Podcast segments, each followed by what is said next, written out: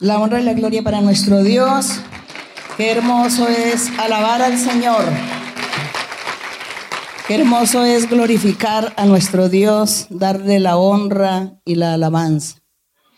Así que nosotros cuando le demos al Señor, hagámoslo de todo corazón, con todo nuestro ser, porque Dios está ahí y Él se alegra de nuestras alabanzas cuando son salidas de lo profundo de nuestro ser. Vamos a estar hoy leyendo un capítulo de la Biblia en Deuteronomio 31. Deuteronomio 31. Vamos a estar leyendo y pueden sentarse hermanos porque vamos a hacer la lectura así un poco pausada. Y aquí en Deuteronomio 31 vamos a estar leyendo sobre, vamos a estar prácticamente leyendo todo el capítulo eh, del 31, del verso 24 a terminar, y luego seguimos con el capítulo 32. Vamos a estar leyendo porque quizá vamos a encontrar algo tan importante. Siempre que se lee la Biblia encontramos algo muy importante para reflexionar, para meditar, algo que hace crecer nuestra vida espiritual, nos edifica. Entonces, eh, como a veces los hermanos no tienen tiempo para leer la Biblia, pues de vez en cuando vamos a estar leyendo la Biblia aquí, todos. y aquí en el capítulo 31 de Deuteronomio, la historia cuenta que Moisés, después que estuvo con el pueblo 40 años en el desierto, Dios eh, le dijo a, Moisés que él no iba a entrar a la tierra prometida por cuanto él no glorificó a Dios el día que Dios hizo un milagro cuando hizo salir agua de la peña. Dios, eh, Moisés no le dijo al pueblo que santificara al Señor ese día, sino que él lo que hizo fue enojarse con el pueblo y se le olvidó esta parte tan importante que el pueblo estuviera ese día santificado para poder recibir ese milagro tan grande que Dios ese día hizo allí en el desierto cuando Dios permitió que saliera agua de una peña, de una roca. Así que por causa de eso, entonces Dios castigó a Moisés y le dijo, no entrarás a la tierra prometida, sino Josué. Y, y también Dios le dijo a Moisés que ya lo iba a llevar, que ya iba a morir todas estas cosas Dios le anunció a Moisés y él empezó a prepararse para su muerte y para entregarle a Josué el cargo. Entregarle el cargo físico y también la parte espiritual. Dice que la dignidad de Moisés se la entregó a Josué, que le impuso manos y oró y ahí entonces le entregó ese poder de Dios que Moisés tenía, se lo pasó a Josué porque ya eh, Moisés iba a desaparecer. Pero antes de eso, después que Moisés dio muchas instrucciones, reunió al pueblo, eso dice que, la historia dice que eso sucedió en, en la orilla del río Jordán, que era el límite del desierto y empezaba ya la tierra prometida al otro lado del río. Empezaba la tierra prometida que Dios le había jurado a Abraham, a Isaac, a Jacob, que les iba a dar a ellos una tierra eh, fructífera, una tierra de bendiciones, dice que donde fluía la leche y la miel, y que en ese tiempo pues era físico, pero también esa leche y miel en esa tierra, estaba Dios hablando de el futuro que era la iglesia del Señor, esa tierra también, y esa leche y miel son las bendiciones de Dios que recibe la iglesia el día de hoy. Pero en aquella época era físico que el pueblo iba a disfrutar de aquella tierra en la parte física, pues eh, que era, era, era muy fructífera, que daba mucho, mucho alimento. Pero por castigo del Señor, con el pueblo de Israel, eh, el Moisés no pasó, pero Josué dice que él sí se atraviesa el río y llegan allí a la tierra y comienza la repartición y comienzan las guerras también porque allí había muchos pueblos y había que, quitarles, eh, digamos, lo que ellos tenían, sus posesiones, prácticamente las posesiones de esos pueblos. Dios le dijo a Josué que tenía que, con su ejército, estar en guerra, en peleas para ellos conquistar y, adquirir esas, mm, esas ciudades y esos mm, territorios. Eso es lo que cuenta cuando nosotros leemos el libro de Josué. Pero aquí estamos en el último capítulo de Deuteronomio donde Moisés da las últimas instrucciones al pueblo y a Josué también. Entonces en el capítulo 31 del verso 24 dice, y cuando acabó Moisés de escribir las palabras de esta ley en un libro hasta, con, hasta concluirse. Entonces dice que Dios le dijo a Moisés que tenía que escribir toda la ley, escribirla en un libro. Así que todos los 40 años que Moisés estuvo en el desierto, su trabajo de él en parte también fue escribir. Moisés no fue el que escribió, sino sus secretarios o los escribanos, los escribientes o los escribanos, porque no todos sabían leer ni escribir. Era solamente una persona que se especializaba en leer y escribir. Entonces este especialista era el que comenzaba a escribir y Moisés le hablaba y le decía, escribe tal cosa. Entonces, por eso a veces la gente dice que quien escribió el, que los libros de Moisés, que si había muerto y que entonces, ¿por qué sigue la historia de Moisés? No, porque es, es, que el escribano era el que estaba mirando todo, era como lo que se llama hoy en día un secretario, una secretaria en una oficina y que el jefe, el manager, ¿no? Le dicta y le dice, escriba y haga esto y haga lo otro, y él le dicta. Entonces la persona hace todos los escritos. Así pasó en ese tiempo. Por eso el escribano podía ver las cosas de un punto de vista diferente y decir, y Moisés se sentó. Entonces la gente dice, pero si fue Moisés el que escribió, ¿por qué dice que Moisés se sentó en vez de decir, y yo me senté? No, es que Moisés no escribió. Fue su escribano, sus secretarios, su gente que tenía ahí que interpretaban y escribían. Entonces Moisés dice que Dios le dijo, escribe un libro. Y él hizo ese trabajo durante esos 40 años. Por eso dice que Moisés acabó de escribir las palabras de la ley en un libro hasta concluirlo. Dio órdenes en el verso 25. Dio órdenes Moisés a los levitas que llevaban el arca del pacto de Jehová, diciéndoles, pueden leer ustedes el 26,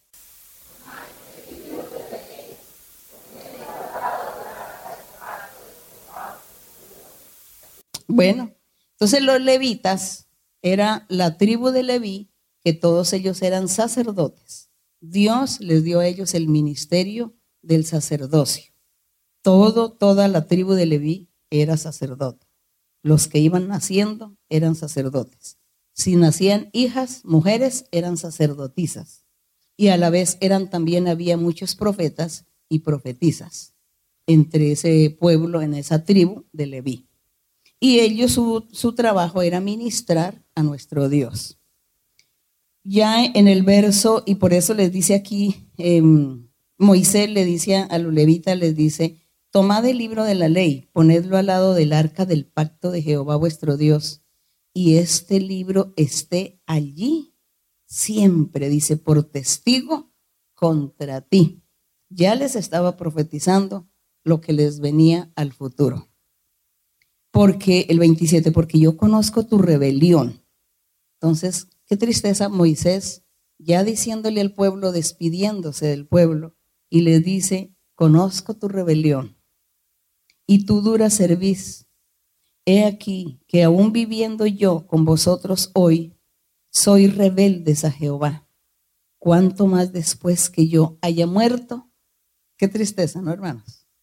Pues eso es muy triste. Tristeza para Moisés.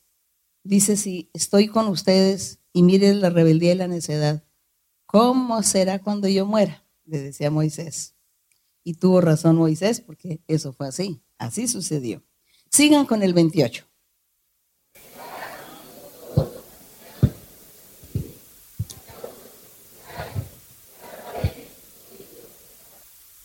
Mm, mire qué testigos. Los cielos y la tierra eran testigos de los hechos del pueblo de Israel.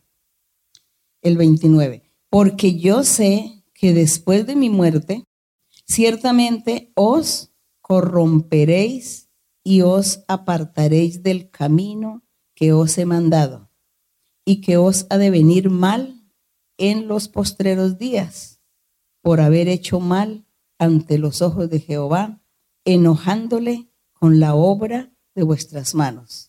Vean qué revelación Dios le dio a Moisés para el futuro del pueblo de Israel. Y dice, una vez que él acabó de, hablar todas estas palabras, entonces dice que él eh, empezó a proferir un cántico. Ese cántico era una inspiración divina también de Moisés, que en ese momento el Espíritu Santo o el Espíritu de Dios eh, usó a Moisés para proferir estas palabras o este cántico. Y dice, escuchad cielos y hablaré, y oiga la tierra los dichos de mi boca. Sigan.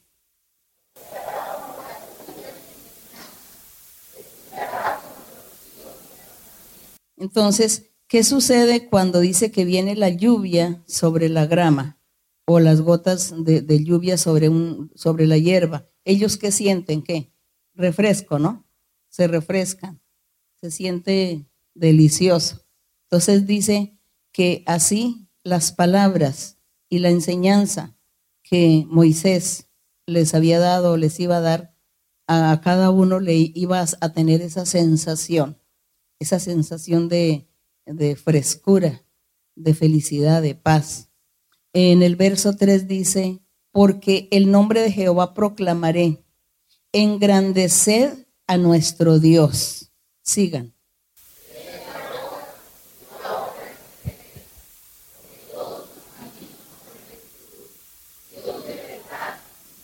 Gloria al Señor. La corrupción no es suya dice que la corrupción no es de Dios. De sus hijos es la mancha, generación torcida y perversa, refiriéndose al pueblo de Israel o refiriéndose también a todo aquel necio o rebelde que no hace la voluntad de Dios. Seguimos con el verso 6.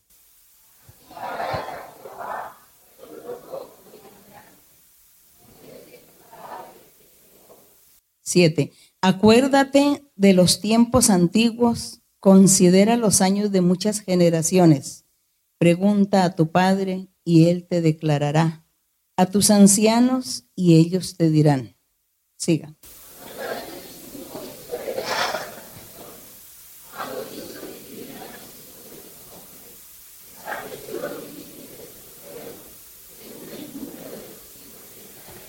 Aquí está él recordándoles en el cántico lo que Dios hizo con el pueblo una vez que Dios formó su pueblo allá en Egipto con por medio de José y su familia.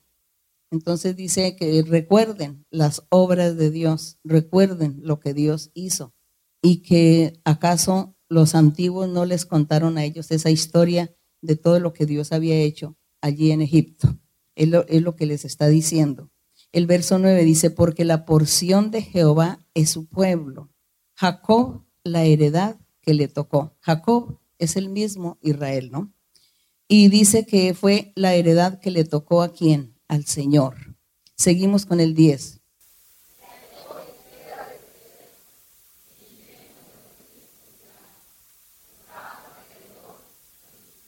Entonces aquí está diciendo que Jacob físico, el humano, este Jacob, él tuvo una experiencia con Dios.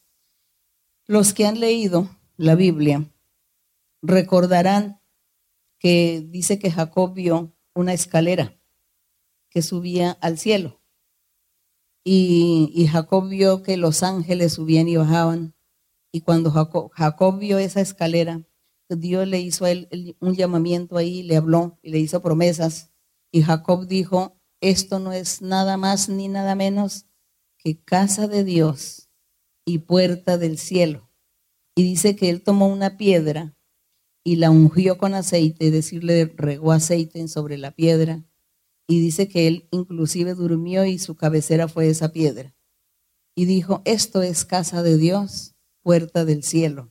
Él dio esa profecía, Jacob dio esa profecía en ese momento, Pero él no estaba hablando prácticamente de la piedra física o de la visión que él estaba viendo de esa escalera que llegaba al cielo, sino era una profecía que él estaba dando de él mismo, que él, como ese Jacob, y a quien Dios le cambió el nombre a él, le dijo, tú no te llamarás Jacob, sino Israel, será tu nombre.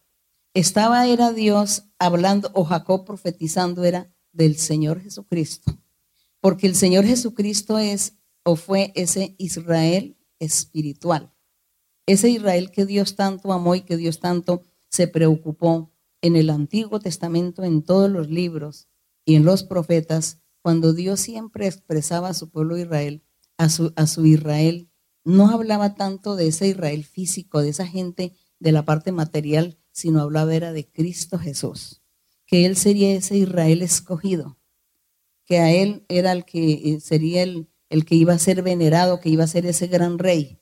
Entonces Dios escogió esa fe, esa creencia de Jacob. Y Dios le hace ese llamamiento a Jacob y Jacob creyó a Dios también. Entonces Dios le dice, ya no serás Jacob, serás Israel. Era porque el Señor Jesucristo estaba ahí en Jacob.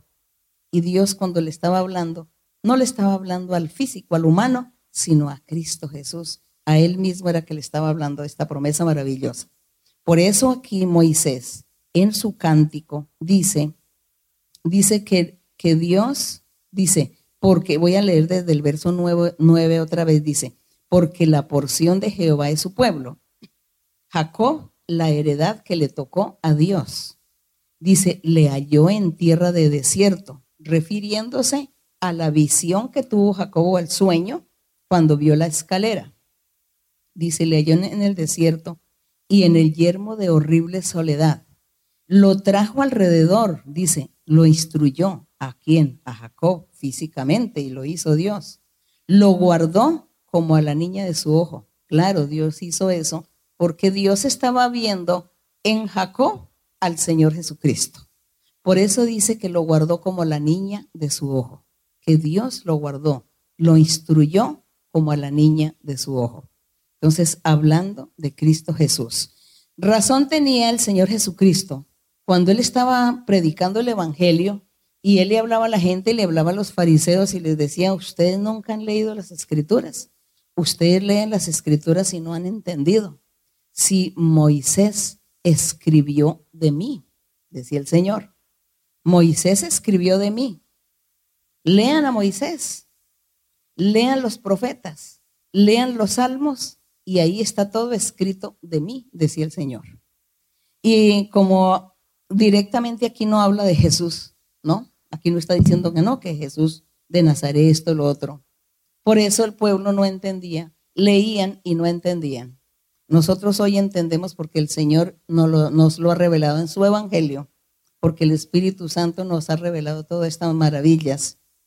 Y por eso aquí sabemos que está hablando del Señor Jesucristo y que se está cumpliendo lo que el Señor le dijo a esa gente. Moisés escribió de mí. Gloria a Dios, aquí está escrito de Cristo. Dice que el Señor lo guardó como la niña de su ojo. Dice el 11, dice, como el águila que excita su nidada, revolotea sobre sus pollos, extiende sus alas, los toma, los lleva sobre sus plumas. Jehová solo le guió, hablando del mismo personaje. Y con él no hubo Dios extraño. Dice que con ese Jacob, con ese Israel espiritual, o con ese Cristo, que no hubo un Dios extraño, porque le fue fiel a Dios. Entonces dice el verso 13, pueden leer.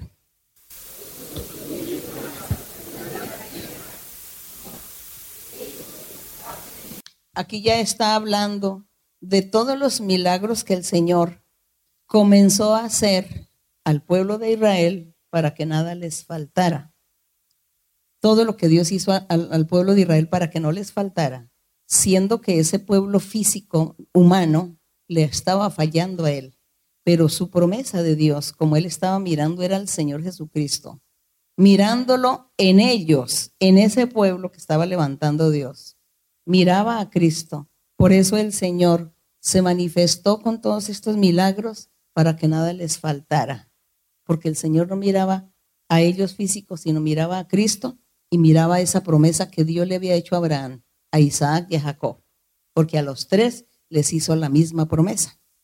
Entonces dice, entonces por eso dice que lo hizo subir a ese pueblo, a ese Israel o a ese Jacob. Lo hizo subir mm, sobre las alturas, comió fruto del campo, hizo que chupase miel de la peña, que disfrutara del aceite del duro pedernal. El 14 le dice, mantequilla de vacas y leche de ovejas, con grosura de corderos y carnero de bazán, también machos cabríos con lo mejor del trigo y de la sangre de la uva bebiste vino. Entonces si ven esa bendición, todo lo que Dios les dio. Eh, lo disfrutaron físicamente, pero también Dios estaba hablando era espiritualmente, que Dios eh, dice que Él mm, compara esas bendiciones físicas, materiales, las compara con lo espiritual.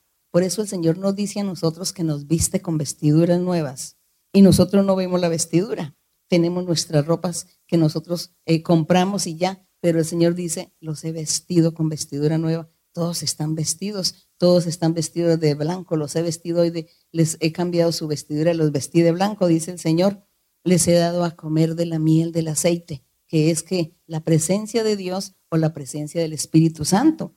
Esa paz y esa alegría y las promesas que Dios nos hace, el consuelo que Dios nos da, todo eso es este alimento, todo esto es el trigo, todo esto es la, el jugo de la uva, todo esto es la mantequilla o la leche de la vaca, todo esa, estas cosas físicas que Dios les estaba dando, dice que es lo que Dios nos da a nosotros también en un sentido espiritual.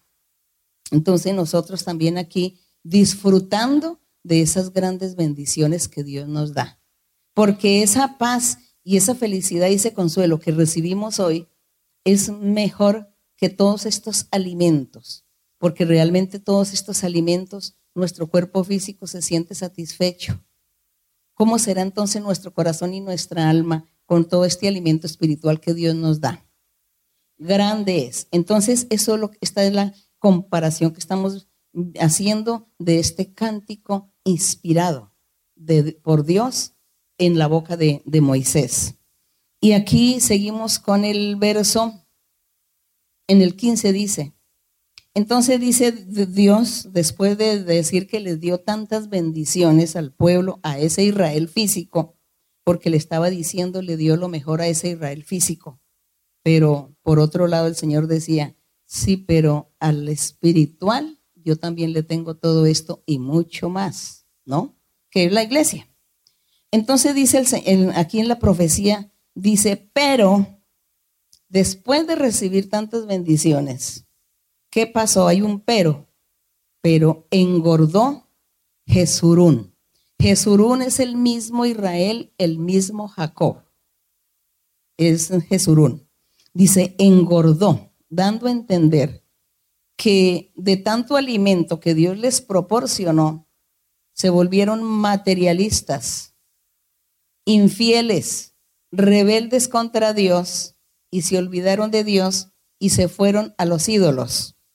A eso, les, eso es lo que significa que engordó. Acá está diciendo que se, que, que se engordó, ¿no? El pueblo de Israel, ¿no? De tantas bendiciones que Dios les dio, ellos no, valoraron, no apreciaron y valoraron esas bendiciones de Dios, sino que ellos se volvieron materialistas y se fueron tras los ídolos, y no solamente tras la idolatría, sino otros pecados, fornicaciones, adulterios, mentiras, sobornos, homicidios y de todo, ellos se fueron a hacer toda clase de pecado y por eso dice que se engordaron, se engordaron. Entonces dice, pero engordó Jesurún, es decir, ese Israel o ese, ese Jacob que Dios le había cambiado el nombre por Israel, ese físico, ellos les pasó eso al físico. Y dice, y tiró cosas, engordaste, te cubriste de grasa. Vean que esa grasa significa o simboliza el pecado. El pecado, entonces, no está hablando de la gordura física, sino de la espiritual, que la persona está con muchos pecados fallándole a Dios. Y dice que se cubrió de grasa, dice, entonces abandonó al Dios que lo hizo y menospreció la roca de su salvación. Entonces dice que ese pueblo de Israel físico menospreciaron a Dios, menospreció la roca de su salvación, que era Cristo Jesús. Seguimos con el verso 16. Dice, despertaron a celos. Dios permitió que Dios se pusiera celoso porque ellos comenzaron a adorar dioses ajenos y lo provocaron a ira con todas las abominaciones. ¿Qué más hicieron? Sacrificaron a los demonios y no a Dios. Eh, sacrificaron a dioses que no habían conocido, a nuevos dioses venidos de cerca que no habían temido vuestros padres.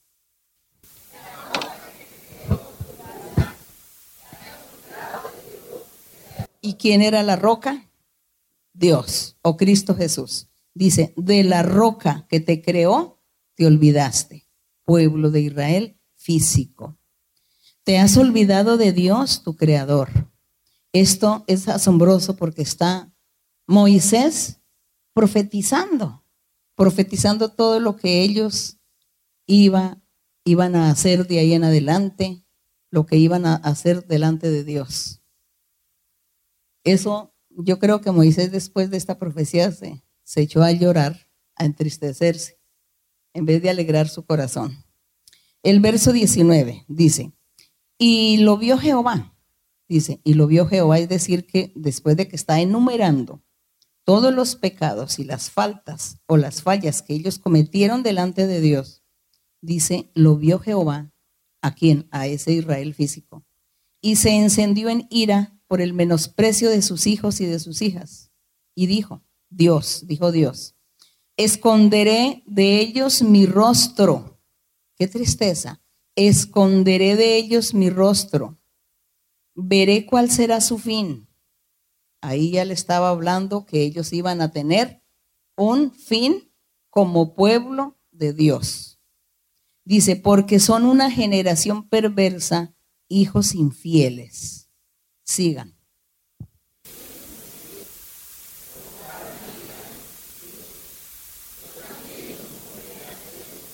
Entonces aquí ya está hablando del Señor, del pueblo gentil, porque habían estado, habían vivido con Moisés 40 años como el pueblo de Israel exclusivo, como el pueblo único, como un pueblo singular pero ya como le fallaron al Señor y le iban a fallar, entonces Dios dice, me provocaron a ira con sus ídolos. Yo también los voy, los voy a provocar a celos con un pueblo que no es pueblo, con los gentiles.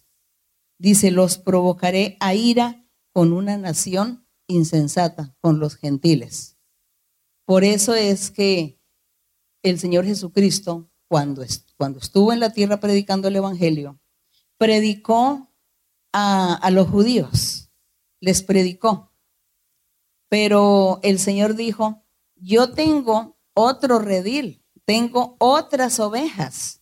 Yo tengo otras ovejas que no son de este redil de los judíos, sino que esas ovejas también debo traer. Y habrá un rebaño y un pastor, es decir, la iglesia y Cristo Jesús, porque Cristo es el pastor de las ovejas. Entonces la iglesia y Cristo el pastor. Entonces, como vemos que en este verso 21 también está hablando de Cristo Jesús y hablando ya de la conformación de su iglesia. Así que ahí tenemos que Moisés hablando de Cristo Jesús y del trabajo que él iba a hacer de construir y de edificar su iglesia. Entonces dice el Señor, yo también los voy a mover a celos con un pueblo y provocaré a ira con una nación insensata. Así que eh, están aquí las citas bíblicas, que no está la del Evangelio, pero sí la tenemos la de Corintios y la de Romanos, cuando los apóstoles vuelven a repetir que Dios eh, puso a los gentiles también que participen y que sean iglesia del Señor porque su pueblo, Israel, en la antigüedad, el pueblo físico, le falló a Dios. Seguimos con el verso 22, dice, porque fuego se ha encendido en mi ira y arderá hasta las profundidades del Seol. Porque ahí dice que está el Señor muy enojado, y como él en su enojo del, del, pecado que ellos iban a cometer, grave ya, ya estaban pecando, pero el pecado que iban a cometer más adelante era más grave, más profundo ese pecado. Entonces dice que el Señor se encendía en ira y ardería hasta las profundidades del, del sepulcro.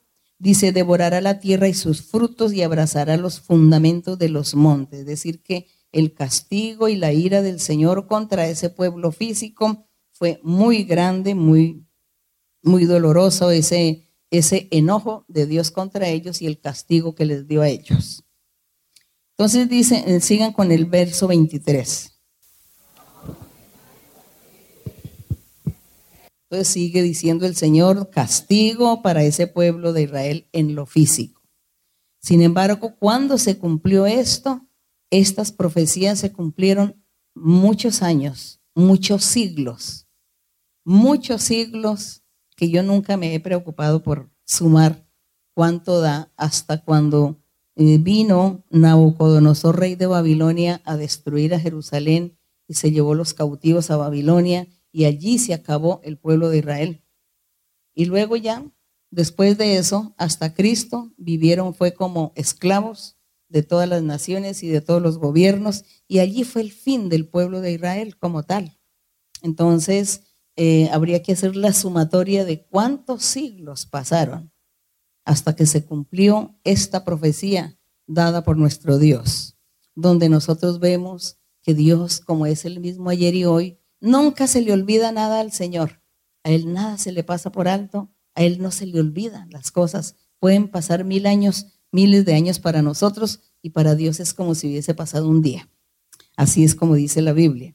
En el verso en el verso 24 dice el Señor, sigue el mismo castigo, dice, dice, serán consumidos, dice, de hambre, devorados de fiebre ardiente, de peste amarga, diente de fieras enviaré también sobre ellos, con veneno de serpientes de la tierra. Todo esto se cumplió cuando ellos estaban sitiados en la ciudad de Jerusalén, sitiados por los ejércitos babilónicos y dice que los que estuvieron dentro de la ciudad murieron de enfermedades de peste y los que estaban afuera de la ciudad murieron eh, por la, serpiente, los mordían y las fieras también los, ah, los mm, atacaban y se los, los devoraban.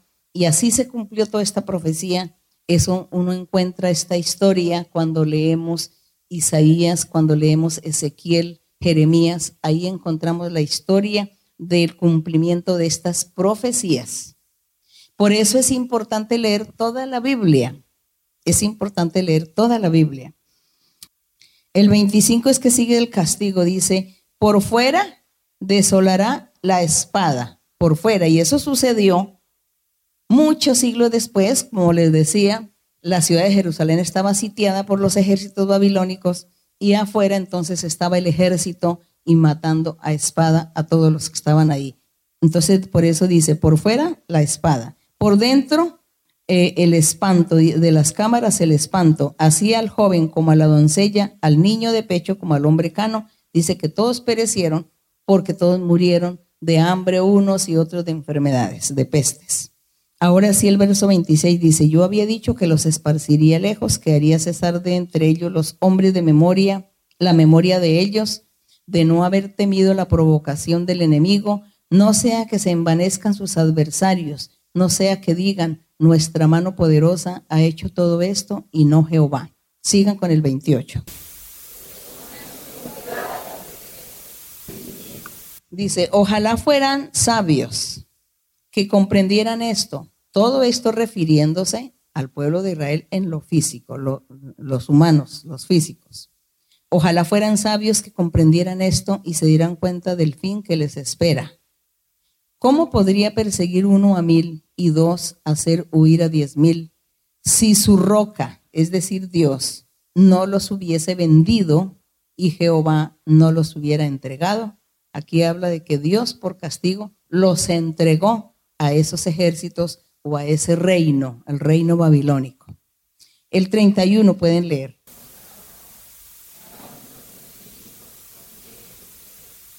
Entonces dice que el, el Dios de ellos no es tan poderoso como el Dios nuestro y que ese Dios nuestro sí tenía mucho poder para dar esta clase de castigo a ellos.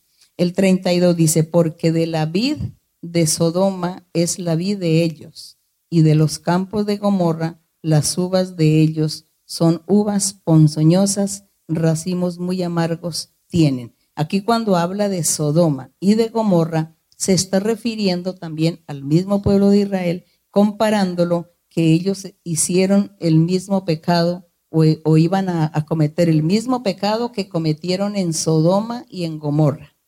Que por eso Dios destruyó esas ciudades por completo, no dejó sino un solo superviviente y él castigó esas ciudades porque cometieron mucha clase de pecados y de abominaciones delante de Dios. Entonces aquí está diciendo que el pueblo de Israel iba a cometer los mismos pecados que cometieron en Sodoma y Gomorra. Y como Dios destruyó a estas ciudades, a ellos también los iba a destruir y los iba a quitar de su presencia. En el 33, veneno de serpientes es su vino y ponzoña cruel de áspides. Sigan. Entonces dice Dios que si acaso Él no tiene todo este plan, todo este plan, no lo tenía Él guardado y sellado para cumplirse. Sí, Señor, dice el 35, mía es la venganza y la retribución. A su tiempo su pie resbalará, porque el día de su aflicción está cercano, y lo que les está preparado se apresura. Y sin embargo, hermanos, dice, aquí decía que estaba cercano y pasaron muchos siglos muchos siglos para que eso se cumpliera. El 36. Entonces, hablando aquí de su siervo, dice, porque Jehová juzgará a su pueblo y por amor de su siervo se arrepentirá cuando viere que la fuerza pereció y que no queda ni siervo ni libre. Y dirá, ¿dónde están sus dioses? La roca en que se refugiaban, ¿dónde está? Que entonces ahí dice que la gente se burlaría de ellos las otras naciones, diciendo, y ese pueblo que era tan poderoso, que tenía un Dios tan poderoso, ¿dónde está? ¿Por qué quedó así? ¿Por qué, porque ese Dios permitió destruir los que fueran destruidos? Entonces era como una vergüenza también para ellos, la burla de las demás naciones contra ellos, pero así Dios estaba diciendo que eso iba a acontecer y que eso estaría sucediendo y eso sucedió.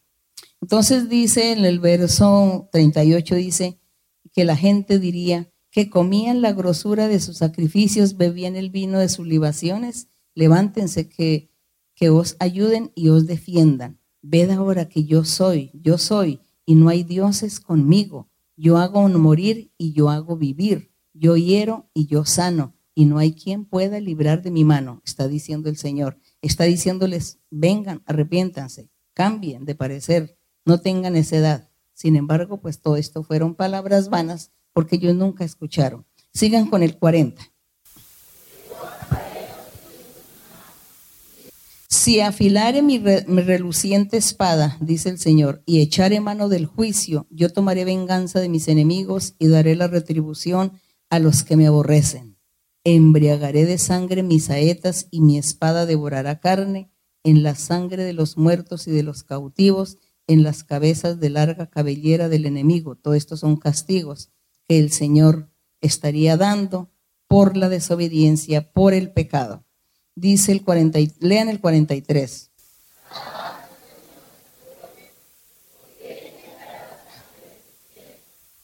Aquí está hablando del Evangelio del Señor.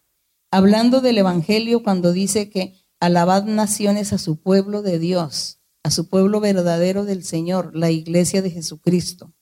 Dice, porque Él vengará la sangre de su siervo, de todos esos profetas y apóstoles y todos aquellos que morirían por la causa del Evangelio de Cristo. Y el Señor estaría tomando venganza, dice, tomará venganza de sus enemigos y hará expiación por la tierra de su pueblo.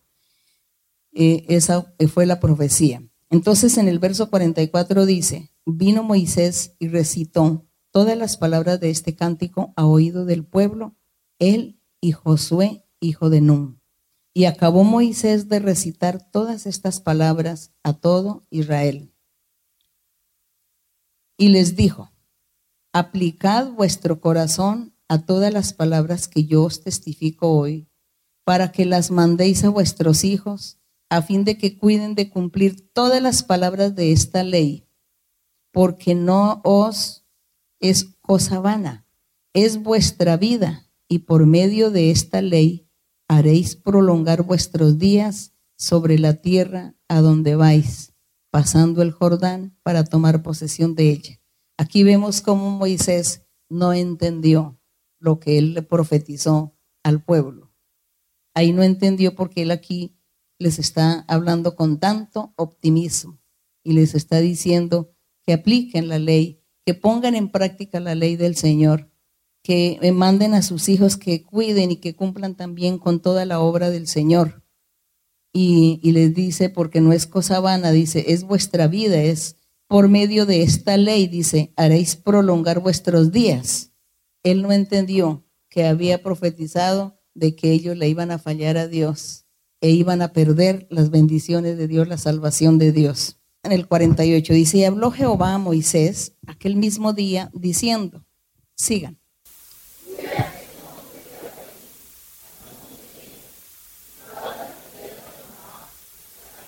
Entonces, le dice, yo doy por heredad a los hijos de Israel. El Señor tenía que cumplir su promesa de que ellos tendrían que vivir en la tierra de Canaán. Y Dios tenía que cumplir eso porque Dios había jurado a Abraham. Dice que Dios había jurado por él mismo a Abraham de que él iba, que Abraham sería padre de muchas naciones y que él estaría formando un pueblo santo y perfecto. Entonces, eh, el pueblo físico falló, el pueblo humano físico falló, pero Dios tenía que cumplir hasta que llegara el Señor Jesucristo a levantar su pueblo perfecto, porque el único que sí puede hacer eso es el Señor Jesús, a través de su evangelio, que Él sí puede levantar una iglesia, un pueblo perfecto, porque Él mismo se va a encargar en perfeccionar, en santificar, en hacer que la gente viva la vida recta y agradable delante del Señor. Entonces Él sí es el único que puede hacer esta, este pueblo perfecto. Entonces Dios, eh, sabiendo que el pueblo físico iba a tener a fallar, sin embargo Dios tenía que cumplir esas promesas hasta llegar a, una meta, hasta llegar a Cristo Jesús. Ahí, cuando llegó a, donde el Señor Jesucristo, entonces ahí todo cambió, ya todo diferente. Entonces ya comenzó nueva, la nueva era eh, de salvación para los seres y el Señor Jesús dijo, la ley de Moisés nunca pudo, nunca pudo, nunca logró cambiar ningún corazón. La ley de Moisés no transformó vidas. La ley de Moisés no rescató vidas espirituales. Pero yo sí lo haré, el Señor prometió. Dijo, yo sí lo voy a hacer. Y yo sí voy a levantar mi iglesia. Y las puertas del infierno no van a prevalecer contra esa iglesia, sino que seguirá hasta el fin. Eso decía el Señor. Entonces aquí Moisés pues dijo que eh, en el verso 49 mm, Dios le dice a Moisés que subiera un monte para que desde allí divisara la tierra de, de Canaán, porque esa era la tierra que Dios les iba a heredar a los hijos de Israel, aunque no lo merecían, pero había que seguir adelante con el plan, había que seguir. Y Dios siguió en el verso 50. Y muere entonces Moisés, y le dice Dios a Moisés, y muere en el monte al cual subes y sé unido a tu pueblo, así como murió Aarón tu hermano en el monte Or y fue unido a su pueblo. Por cuanto pecasteis contra mí en medio de los hijos de Israel en las aguas de Meriba, de Cades, en el desierto de Sin, porque no me santificasteis en medio de los hijos de Israel.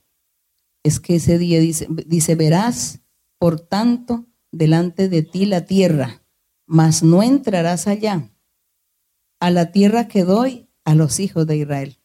Entonces ahí, ese fue el final de Moisés, el fin de su vida de Moisés, pero él no entendió que ese pueblo de Israel iba a perder la gracia de Dios, la bendición de Dios.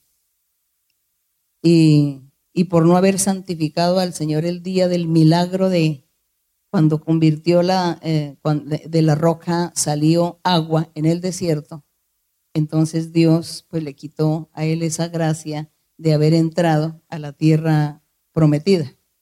y le dice, mírala desde lejos apenas. El Señor, vemos como el Señor es estricto. El Señor es muy estricto y muy celoso también.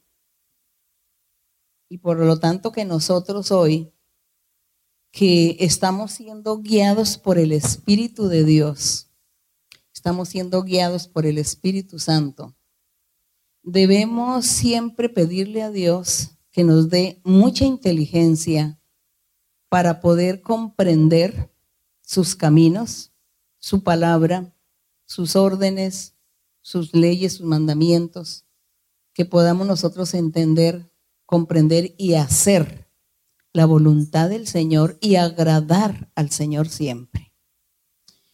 Dios no va a aceptar justificaciones.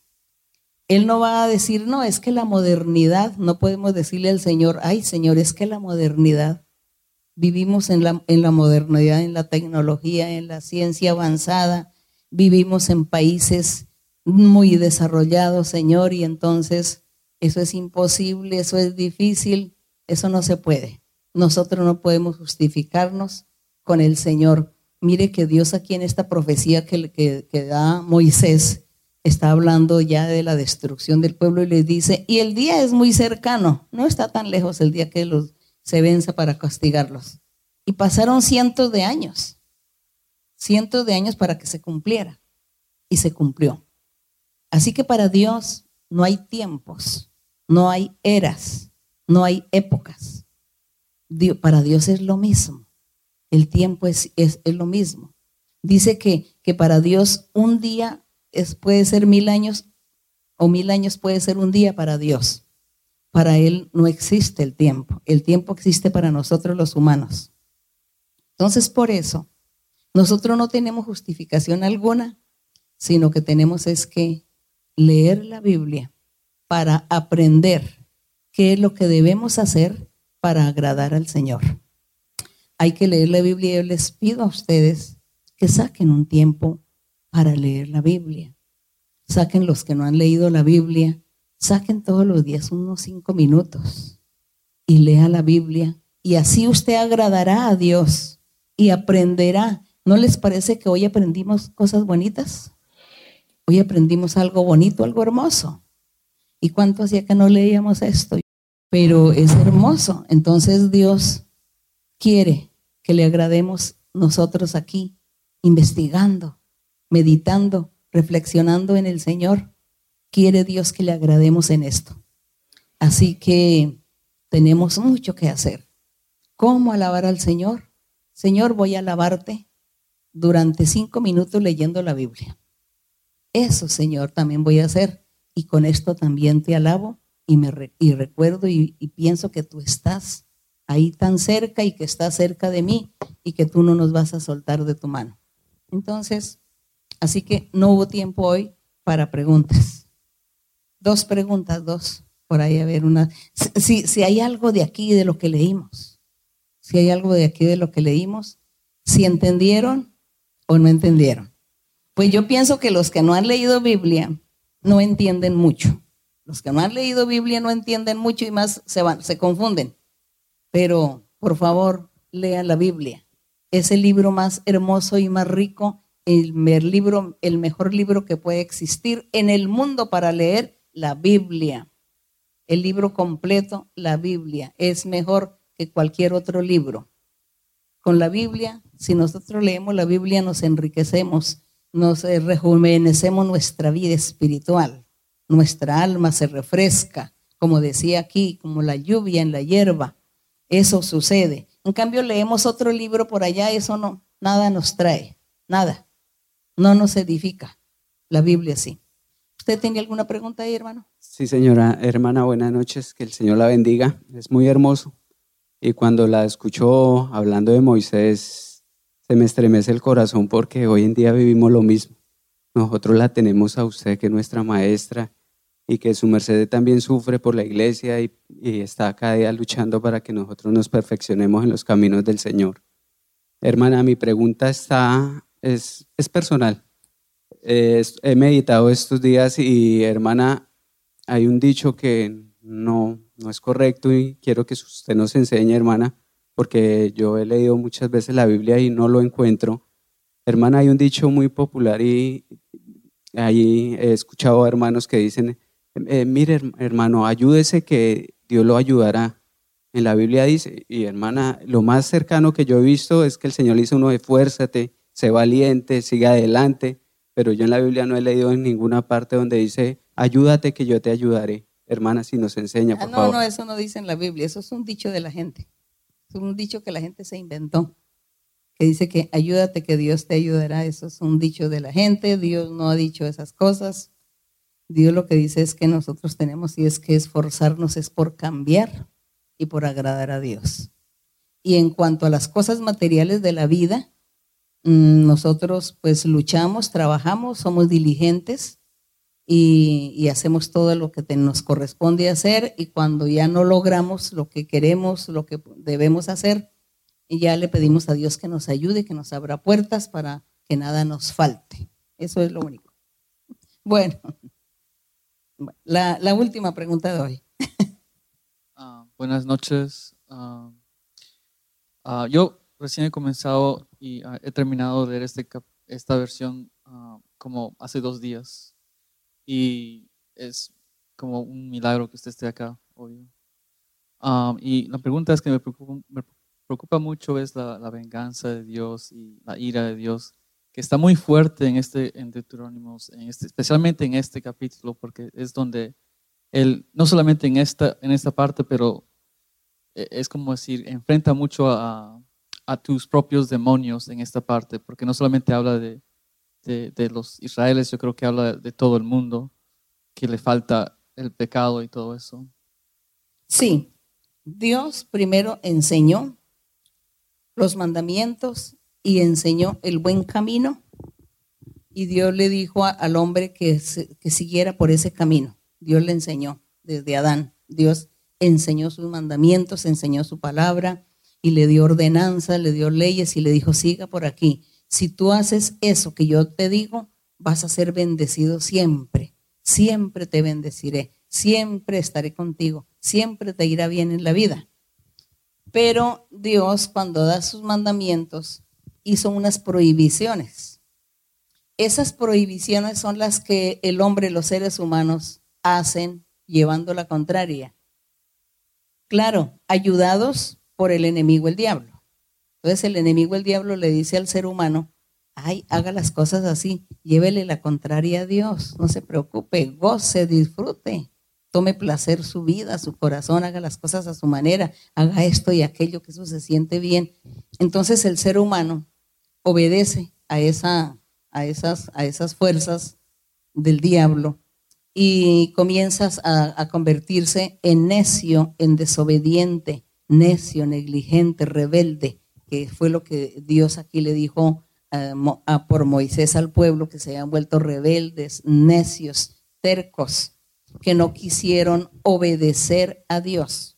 Entonces, dice que Dios es amor cuando alguien le obedece y se somete y se sujeta a su voluntad y alguien le ama y hace cosas buenas, Dios es amor. Pero dice que Dios es fuego consumidor o fuerte, así como se leyó aquí que Dios fuerte con el castigo al desobediente, al necio, al rebelde, al obstinado. Entonces son esas dos cosas. Entonces nosotros, ¿qué queremos y qué buscamos aquí en la iglesia? Aquí nosotros queremos a un Dios de amor, ¿no? Entonces, como queremos Dios de amor, ¿cómo debemos ser? Buenos hijos o buenos creyentes o buenos seguidores del Señor, haciendo lo bueno, lo justo, lo recto.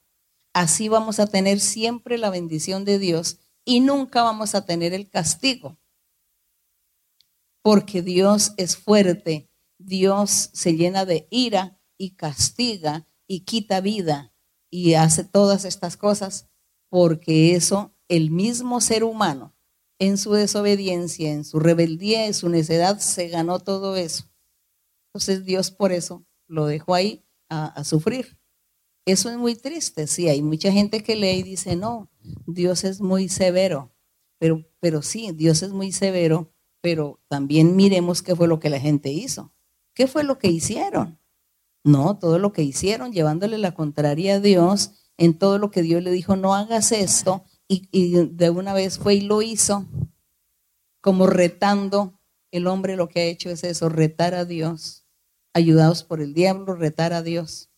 A ver qué pasa. Y resulta que, ¿qué pasa? Pues vienen los castigos, las enfermedades, las tribulaciones, los accidentes, las muertes trágicas, vienen tantas cosas como castigo. Es eso. Entonces, es mejor tener a ese Dios porque el ser humano no puede evitarlo.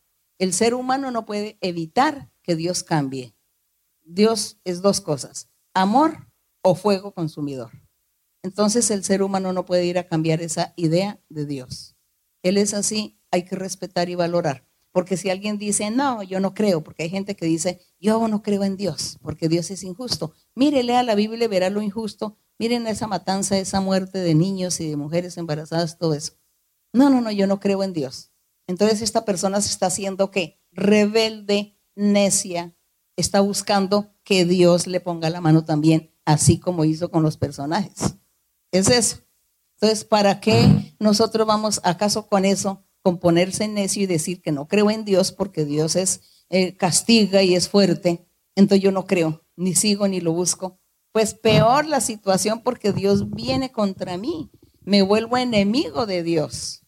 Entonces yo ya tengo un enemigo, a Dios lo tengo de enemigo, entonces él va, ¿quién va a poder más con él? Pues él va a poder más conmigo que yo con él, entonces yo soy el que salgo, salgo perjudicado.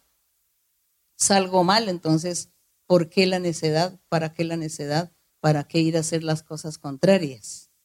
Entonces es eso, que nosotros estamos, conocemos a Dios. Cuando leemos la Biblia, conocemos a Dios de esas dos facetas, por esos dos lados, el Dios de amor y el Dios fuego consumidor. Entonces, el Dios fuego consumidor para el que hace pecado y pecado y no se arrepiente y hace maldades y maldades y no se arrepiente. El Dios de amor para aquel hombre o mujer que hace la voluntad de Dios, agrada a Dios, vive en santidad, ama al Señor y hace cosas bonitas para la gente, para el prójimo. Ese, ahí tiene un Dios de amor. Es eso. Esa es la diferencia, esos son los dos caminos y eso lo aprendemos aquí en la Biblia y hay que respetar al Señor. Respetar a Dios como es Él. Respetar porque donde yo me llegue a pensar algo mal de él, decir, no, qué injusticia, no, pues entonces voy a recibir un castigo por parte del Señor por ser necia y ponerme a pensar de Dios estas cosas. Entonces se respeta la voluntad de Dios y así como Dios quiera, así las cosas deben ser. Bien, entonces no se les olvide leer la Biblia. No se les olvide seguir leyendo Biblia porque tenemos que conocer a Dios. Hay que conocer a Dios y usted cuál Dios quiere, el Dios de amor, ¿no? Entonces, conozcamos al Señor y sigamos con ese Dios de amor y tengámoslo a Él siempre, que con Él vamos a ser muy felices siempre. Vamos a estar en pie, vamos a estar orando al Señor, a darle gracias a nuestro Dios y a despedirnos en esta tarde. Bendito Señor, gracias te damos, Padre Celestial. Gracias te damos, Señor, por la vida. Gracias te damos por las bendiciones. Gracias te damos, Señor, por conocerte, por seguir estos caminos por conocer la Biblia, por tener la oportunidad de leer la Biblia, para conocerte, para saber lo que tú quieres que nosotros hagamos, para que vivamos bien, para que seamos felices, para que tu mano poderosa sea llena de bendiciones para nosotros. Y también, Señor, gracias porque al conocerte, nosotros enseñamos a la, gente, les enseñamos a conocer tus caminos también y les enseñamos que ellos si quieren la felicidad, que hagan lo que estamos haciendo nosotros, buscando tu rostro, leyendo la Biblia, alabando tu nombre, conociendo tus caminos, tus mandamientos, tus ordenanzas y esforzándonos por hacer tu voluntad, por agradarte. Eso, Señor, es lo que nosotros también les enseñaremos a las personas para que ellos sean felices, porque nosotros somos felices, Señor, con tu consuelo, con tus promesas, con tu palabra, con todo lo que tú haces por nosotros. Somos llenos de felicidad. Queremos que todos sean felices. Por eso, Señor, queremos que todos lleguen al conocimiento de tu verdad, al conocimiento de tus caminos y de tu palabra. Gracias, Padre mío, con tu ayuda lograremos evangelizar a mucha gente hablarles de ti, hablarles, Señor, de ese Dios de amor, para que ellos también disfruten de un Dios de amor. Gracias, mi Señor, y en esta noche te pido, mi Padre, que extiendas tu mano y que bendigas a todos los hermanos, las hermanas, todas las personas que han venido, a los niños, a los ancianos, a todos, mi Señor, extiende tu mano poderosa, bendíceles, libértales, Señor, limpia. Quita enfermedades, Señor, haz milagros y señales y sanidades como siempre lo has hecho, Padre Santo.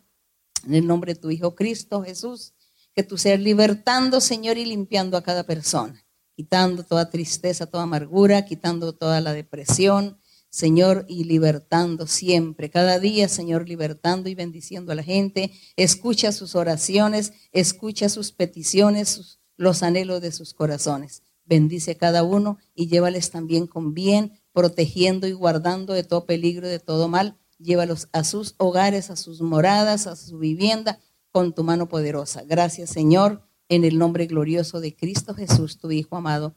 Te damos la honra y la gloria y la alabanza, Señor. Gracias, mi Padre. Gracias, Señor. La honra y la gloria para nuestro Dios. Gracias. Mi Dios les bendiga. El Señor les bendiga.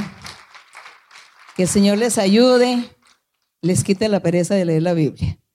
Y que lean mucha Biblia. Dios les bendiga. Gracias, hermanos.